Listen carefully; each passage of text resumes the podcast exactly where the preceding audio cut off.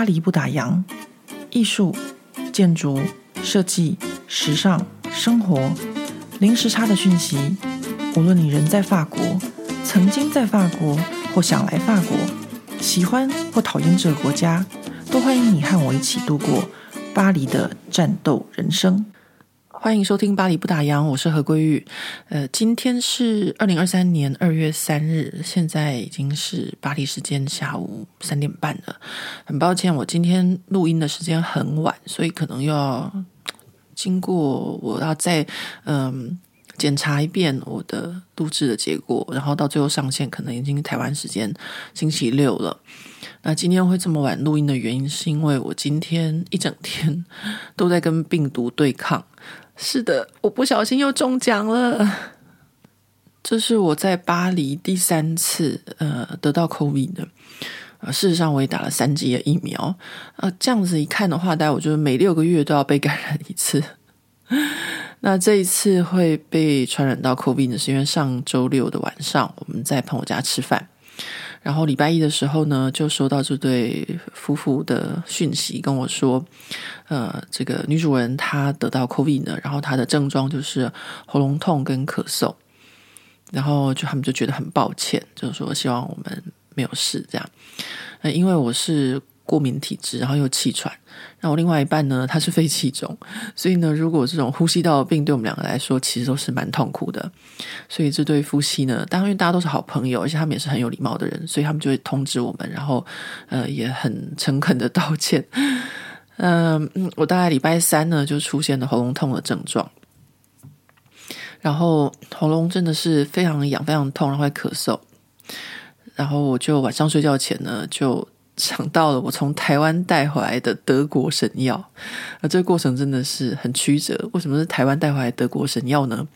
就是呃，我大姐她就是如果喉咙不舒服的时候，就在晚上睡觉前就会喷一个，就是她是说是德国的一个专门就是治疗这个喉咙痒、喉咙痛不舒服的这个喷剂。然后我曾经用过。那我上次就是回台湾的时候，我就看到他新入手两瓶，马上我这个妹妹就二话不说的把它抢来。没有啦，我没有抢来，因为我大姐真的对我很好，我要什么她都会给我，我就算没有开口，她也都会给我。呃，就长姐如母嘛，她大我十岁，所以她就把她刚获得两瓶就送给我。所以我礼拜三晚上睡觉前就想到我有这个非常神奇的好用的这个。喉咙杀毒消菌的这个喷剂，我就拿出来喷，结果果然非常神奇的，我礼拜四就是昨天早上起来，我的喉咙就不痛了。那既然我喉咙不痛了，我另外一半就说，那看来你就是没有 COVID 啊。然后我想说，嗯，应该是，我还是去药局买一个那个快筛检查一下会比较好。嗯，我快筛检查出来结果也是就是阴性。然后呢，我就想说，太好了，我应该就是只是喉咙可能着凉吧，然后痛一下就好了，所以我也就没有太在意。结果没想到今天早上起床，的确我喉咙是不痛，但是我的身体非常的虚弱，而且呢，就跟我之前得到 COVID 的状况是差不多的，就是身体有种疲惫感。然后此时呢，我另外一半又开始放马后炮了，他就说。啊，你之前得到 COVID 也是这样子，就是那种药局的快筛是做不出来的，就检查不出来你是阳性，你都要去排队去那个检验中心那种 PCR，你才会知道你是不是有得 COVID 呢。诶，这位先生真的很爱就是马后炮诶，昨天说呃我没有得 COVID，今天又说哦你应该还是有 COVID 的，所以我今天就决定不管他了，我就决定就是不要再去排队，就是因为现在在法国，就算是你有得 COVID 呢。你也不用在家里面，就是呃关闭五天，你也没办法请假或什么，就是大家就把 COVID 当成是一种流行性感冒在看待。所以呢，我大概就是早上就是休息。其实我们在法国呢，呃生病的时候就是休息，就这么简单。然后多喝水，然后就是吃些止痛药。因为像这种病毒，呃，我知道很多台湾的朋友都很喜欢吃抗生素。可是像这种病毒，它不是抗生素可以治疗的，它就是要多休息，要靠自己身体去对抗这些病毒。呃，所以呢，我今天就做这个好好的休息。呃，真的也是 得了三次的 COVID 呢。我有认识就是一个比较厉害的就是在联合国教科文组织工作的一个朋友，他从 COVID 一出来的第一款就是原型，他就得过，就是所谓的武汉肺炎，然后到后来呃，就是一直变种，他每一种他都得过，但因为他很年轻，所以好像也没什么样啊。现在呢，就是嗯，COVID 就已经不太是我们会就是生活中会聊到的话题了，因为它真的就已经变得好像是流行性感冒了。那今天要跟大家分享的呢，就是我今天早上在脸书专业上也有发文的，呃，巴黎女王风的事情。我女儿学校的这个家长会的这个委员群组，就是女王风的上峰这一群，他们礼拜一的时候呢，就全部都炸锅了，大家就非常非常的生气。我只不过是一下子没有看手机，突然间看到几百封简讯，我整个就是傻了这样。然后他们就在讲说，呃，我们学校的这个。学生，而且是低年级的学生，就是六年级，就是台湾的国小六年级哦。还有这个国一的学生，他们在 IG 上面就是呃创立了一个八卦的账号。那这个账号呢，就鼓励同学们呢，就是用私讯，然后去告发或告知，呃，谁跟谁在谈恋爱，谁跟谁有一腿这样子的这种。无聊的绯闻，然后呢，他们就会公开在这个 IG 的账号上，然后这些家长、这些女王蜂就非常、非常、非常的愤怒，就是呃，这件事情就呃引起很多的讨论了。呃，我这篇呃在脸书上面的专业的发文下面就有就是读者给我留言，他说，因为我的文章已经是简化了，就是。事实上发生了所有的过程的简化版，所以大家看到可能是就是呃极端的文字，但其实呢，呃这些女王蜂他们在群组里面的文字哦，真的有些就是很情绪化，然后就是意见很多这样。呃，我个人其实呃是一个，不是说我没有情绪，我也会有情绪，但是我不会再就是把自己的情绪在群组或是在公开的场合中。就是表现出来，因为我觉得情绪是件很恐怖的事情。呃，我们常说情绪勒索，我不知道大家有没有身边一些朋友或者家人，很会就是有很多情绪。你不要说他情绪勒索，就是你光是要消化这个人的情绪，都让你觉得啊，好像有点沉重。我常常讲说有点沉重，其实因为这是法文，就是说觉得我们会说，呃，这个人很弱，就是这个人很沉沉重，就让我们觉得喘不过气。就是有些人他们如果是。一直有很多的情绪的话，其实是会影响到我们的生活的，或是在工作上，我也不太喜欢有很多的情绪。就是工作就是工作，但是呢，法国人真的是有很多的情绪，不管男人女人，大家都有情绪。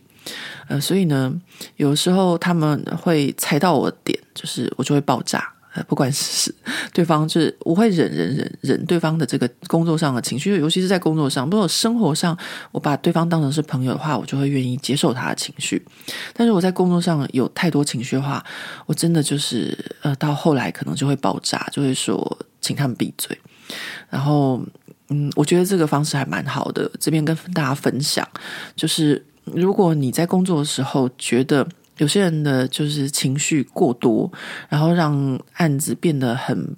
就是工作进行变得很不理性、很不顺利。这时候一定要提出来，就是跟对方告知。如果对方还在继续这样子的话，那是没有办法一起工作了。那就是我们常常在工作上，在巴黎的职场上，会就是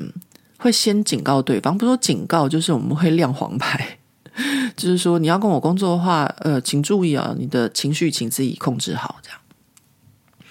那 这些女王蜂他们的情绪就很大。那那因为我看到讯息的时候，他们就噼里啪讲了一堆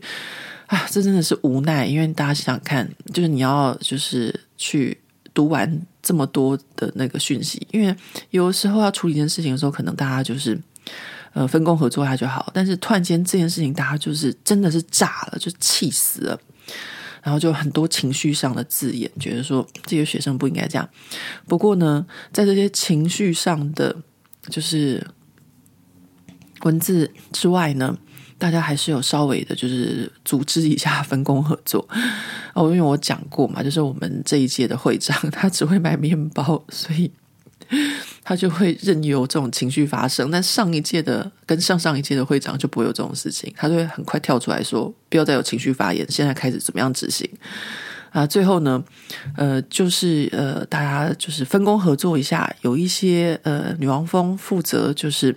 问自己的小孩，呃，他们对这些事情的了解的情况到什么样？就因为孩子还是在学校里面，他们会比较多的讯息。啊，这个部分呢叫做调查。那一部分的人呢，他们就负责监视，嗯、这些 IG 的账号，然后要找看看有没有其他的，因为发现了一个，肯定还有其他的。那这些人就负责搜证。然后呢，当然就是会长，他就会和副会长，他们两个就负责跟校长讨论，就这种事情要如何处理。因为不管怎么样，这种事情对学校都是不好的。然后呢，还有人呢，就是要会负责去，就是研究跟法律相关的这些法条，然后还有咨询，就是我女儿学校他们所在地的这个市政府，就是区公所吧，因为它是某一区这样的区公所。市政府的区公所的法律负责人，那哦对，这个 IG 的账号呢，其实其实只有五四个人追踪，然后真的很无聊，就是小孩子嘛，他们就是想要学这个呃 Gossip Girl 这个影集，因为就是富人区的小孩啊，然后他们就就是每一则 po 文都是学校的这个呃呃百年校舍的。漂亮的照片，然后上面呢就贴了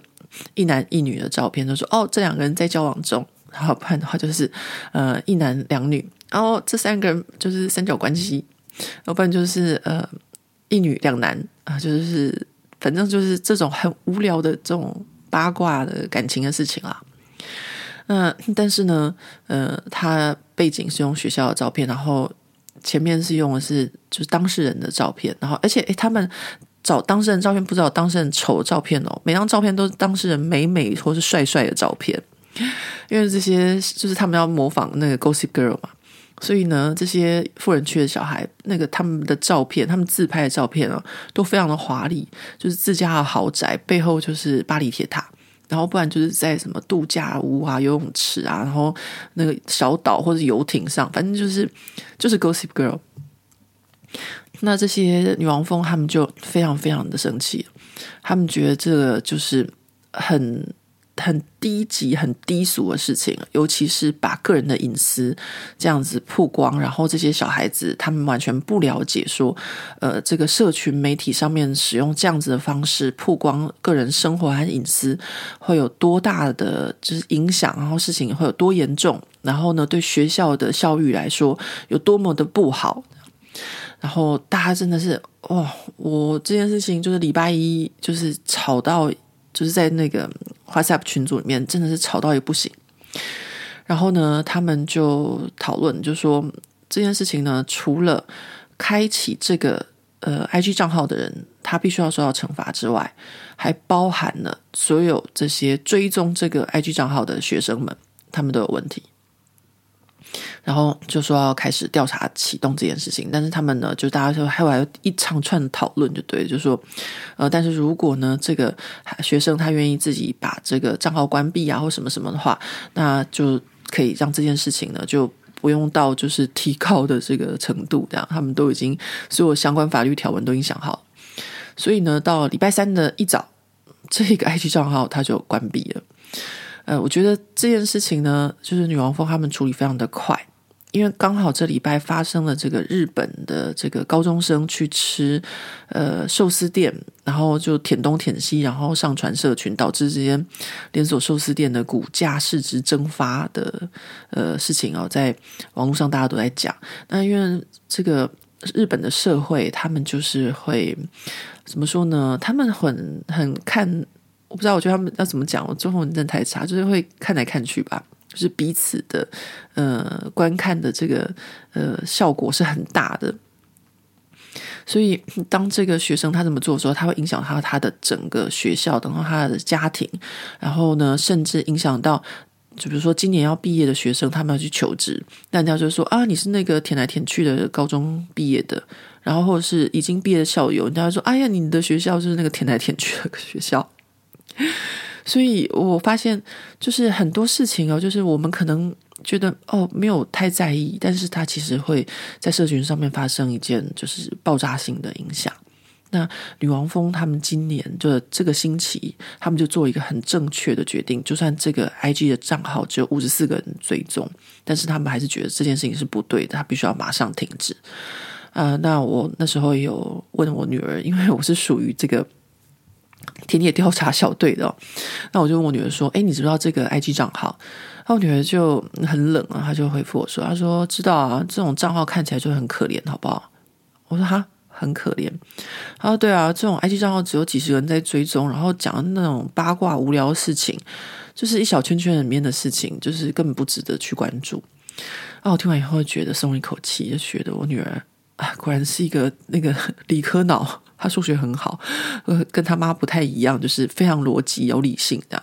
然后完全不会陷入这种漩涡。啊，目前是不会啊，以后会不会我就不晓得，但是目前看来，他真的还蛮理性的。那我觉得像这种事情呢，就是我们真的当家长要注意的。刚好今天早上我也读到一篇文章，是关于 TikTok 的文章，我觉得写得非常非常的好。我不知道大家有没有看到，就是在说这个 TikTok 会影响这些呃学生或者小孩的注意力。我自己也有这么觉得哦，因为我女儿她就是一直在看 TikTok，但是我真的管不了她，因为在法国的小孩他会跟你讲人权，我女儿已经。不知道从什么时候开始就在跟我讲人权这件事情，还要讲平等。然后，尤其是我每一次要管他这个 TikTok 或网络的时候呢，呃，他爸就在旁边说：“你干嘛管他这些呢？他不是成绩不好，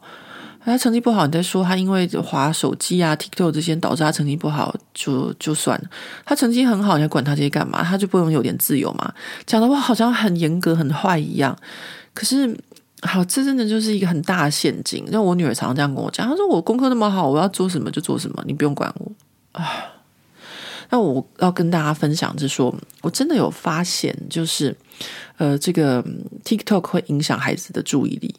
我举个例子来说好了，呃，像我女儿，她以前我跟她讲什么事情，或她在念书什么之后，她其实可以很快就进入那个状况，或是她可以阅读很长很厚的小说。但是呢，我有发现。最近啊，因为他真的 TikTok 用得很凶，所以我有发现他最近那些长篇小说阅读的速度就变得异常的迟缓。比如说，我前次跟他讲说他在读《包法利夫人》嘛，《包法利夫人》他读了这么久都没有读完。他其实以前《包法利夫人》的厚度大概四五天就读完了，然后《包法利夫人》还没有读完，他就要求我给他买的《傲慢与偏见》。然后呢，现在要想要买别的书，我就跟他说：“No No No，你这两本书先看完再说。”那我觉得，呃，我自己的孩子，我当然会觉得我自己最了解啦，毕竟是我看着长大的，然后他的中文也是我教他的，然后很多学习的过程，我其实都有在背后都有在观察他。那我就有发现说，他的确最近就是有这个注意力不集中的情况，比如说他看书看了一下之后，大概没几分钟，他就会分散注意力去呃播放一些歌曲啊，然后听音乐什么的，然后呢，诶，过一阵就想起哦，我要念书就回来。然后几分钟之后又跳过去，那以前他是没有这种情况的，所以我觉得，嗯，这一次女王蜂的事情，就是让我特别想到，就是说，比如说像我们自己家长，我们可能都不了解，说我们要控制自己上网的时间，或者说我们要怎么样去处理网络上会遇到的问题，比如说你被人家攻击啊，或者你被人家呃霸凌啊，或者是在网络上消耗太多的时间，或者是你看什么软体。会有什么样的情绪反应？呃，举例来说，就是像美国他们有一个科学报道，就说，呃，你如果长期看 IG，就会引起你很多负面的嫉妒心，因为 IG 就是一个秀，就是呃美丽人生的一个图像的照片的一个一个社群软体。那如果看别人都过得那么好，那你可能就会自己就觉得很不舒服。所以有一些就算是成年人都不知道该怎么样去呃面对这些社群媒体、社群网站的一个情况，我这些孩子们他们就更不了解了。那我这次真的在这个女王蜂他们处理这件事情的过程中学到很多，就是要怎么样，就是我们还是成年人要就是表现出自己是一个成年人的态度，然后跟孩子说这是不对的，这件事情是不可以有的。呃，就像我想大家应该都有看到吧，就是我们这个台湾的脸书社团上面的这个爆料公社，现在才爆出来说，哦，原来它背后是一个中国的资金在支撑的一间公司。我们当然想也不会想到说，一个脸书的社团会是一间公司去经营的。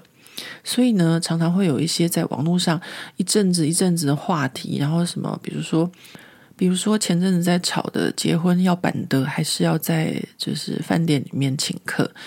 像这些引起对立和网络上的喧嚣和一些议题讨论争辩的这种社群网站，我觉得这些都是需要就是呃。因为这个已经是成年人社会中的事情了，我不知道是不是应该要立法，或是应该要有一些监察制度在管理这些东西，因为这真的会是造成这个社会的一些乱源哦。那小孩子还好像我们现在就是可以很快的，就是遏制他们发生这些事情，但是如果是在成年的世界，那又会怎么样呢？所以我今天才会在脸书上把这个女王蜂这个星期发生的事情写出来。那当然，因为我就跟大家讲过，就是 这个 Meta 公司呢，呃，对巴黎布党并不是非常的友善，所以呢，呃，触及率是非常低的。我当然会希望说，大家可以多看到一点，说我们在法国是怎么样处理这些呃年轻孩子之间发生的事情。那如果可以给台湾的大家多一点思考或是反思的话，那当然也是最好。好，那今天呢，我真的是可能没有办法再录制更多了，非常的抱歉。其实我今天要录制的是，呃，那个思想审查史，我总算总算突破心魔了，因为我真的对这个思想审查史很有兴趣，因为我觉得要了解整个西方社会。一定要了解这些，尤其是基督教在这个西方社会的影响，然后还有欧洲的人文主义，这都非常非常的重要。所以呢，我总算突破心魔，又开始准备这一些的 p o c k e t。其实我今天本来是要讲这个的，但是我今天实在是状况不是很好，就是身体觉得很虚，然后没有办法就是专注的讲这个思想审查史这么硬的 一个主题。那我下一次呢，就希望可以把这个思想审查史再继续讲，然后还有巴黎女人的故事，这都是需要比较专注一点的，因为涉及一些历史的事情，我可能今天只能跟大家讲比较轻松的女王蜂的议题。那我们就下回见吧，真是非常的不好意思，今天的 podcast 录制时间有点短，我可能又要回去床上躺了。然后再喷一下我姐给我的这个德国神药。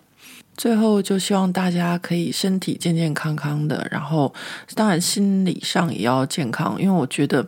心灵上面的愉悦完全影响到身体。因为我最近呢，就是让自己变得比较放松，所以呢，我的手臂真的好了很多。哦，对对对，讲到手臂好很多的事情啊，我在这一个礼拜收到不少的，就是读者。来讯，他们都来私讯我说，他们有去找那个台北那个气功师傅，而且都觉得跟我一样神奇，就是都有获得就是很多的改善。那我我就跟大家讲吧，我那时候真的觉得很神奇，不然我怎么会就是后来巴黎一直跟法国朋友说，然后搞得我法国朋友他们都去组团去台湾做气功治疗。但是呢，我真的要再跟大家讲一件事情，就是说气功师傅他可以帮我们处理的。部分哦，就是可能到某个程度之后，其实还是要靠自己。像我现在真的是完全靠自己，然后让我的手臂可以就是慢慢的恢复。我现在已经可以反手扣胸罩了，但是呢，还是会有一点点某个特殊的角度会卡住。但是真的算是我觉得听说啦，就是我这样子大概七个月的时间吧，算是复原很快的五十间哦。那欢迎大家跟我一起开心的吃吃喝喝哦。对了，还有一件最后的最后，差点忘记跟大家讲了，就是我们二月份 Chef 的巧克力已经到台湾了，今天早上到的，现在正在报关和报验当中。那我想可能有一些就是听众或是一些读者会很觉得很奇怪，诶，你们怎么这次东西又到了，却还没有开始预购呢？因为这是我拜托 Karen 的，我希望大家可以就是，呃早一点收到，就是缩短这个预购和收到巧克力的时间。所以呢，我就跟 Karen 说，我们这次晚一点再开始预购，反正我们每次订的数量都一样嘛。那这一次的呃加购的商品非常非常的特别，是 Chef 的松露巧克力。那它这个松露巧克力是我到他现场看到的，就是在这个 Chef 的巧克力工坊看到他们怎么做这个松露巧克力，我真的是觉得大惊。就是一般来说，很多的就是巧克力师傅他们的巧克力，就松露巧克力就搓成一球，然后呢再沾上这个巧克力粉。但是呢，我们这个 Mof 就是法国最高职人的这个巧克力师傅。你们知道他做巧克力，就是这个松露巧克力有多搞刚吗？他是先做成一颗一颗的，就是像这种巧克力壳一样，然后里面再灌入巧克力，所以你吃下去的时候，还会很有这个层次感和口感，和一般的松露巧克力很不一样，就很精致啊。所以呢，我那时候在他们这个巧克力工坊看到他们要出货给日本，我就说：“Chef，我们也要，我们台湾也要。” 然后就跟他凹了一些。那这一次如果有订松露巧克力的朋友们，如果你们不小心就是看到这个，好，不不小心，一定会看到这个这个松露巧克力的这个盒子上面贴的钟表，怎么这么巨大？很抱歉，嗯，这没有办法，这边这是台湾食药署规定的。我们之前呢，就是因为贴的中文标签不够大。所以呢，常常被卡关。我们曾经送就是文件送了十二次，都被退回来，然后呃拖了很长的时间。那这一次呢，我们就决定就是好吧，就是也跟 chef 就是打过预防针，跟他说我们真的没有办法，一定得做那么大。那个盒子虽然很小，然后会遮住你漂亮的盒子，但是就是不这么做，食药署就是不会让我们就是进口这个巧克力。所以呢，希望大家收到巧克力的时候不要太吃惊哦。对，应该会有人问我说，什么时候会开始预购，就可以抢购这个松露巧克力和二月份的巧克力哦。二月份巧克力我帮大家吃的是一些核果的口味，非常好吃，尤其是榛果的核果。然后还有一些是里面有饼干呐、然后还有呃，台湾的称为。米旁就是米香的这种和就是复合式的巧克力都非常的好吃。那大家问我说什么时候开始预购？偷偷跟大家讲，就是明天。所以呢，大家要赶快就是收到抢那几盒就是松露巧克力。好啦，就这样子，祝大家幸运，拜拜。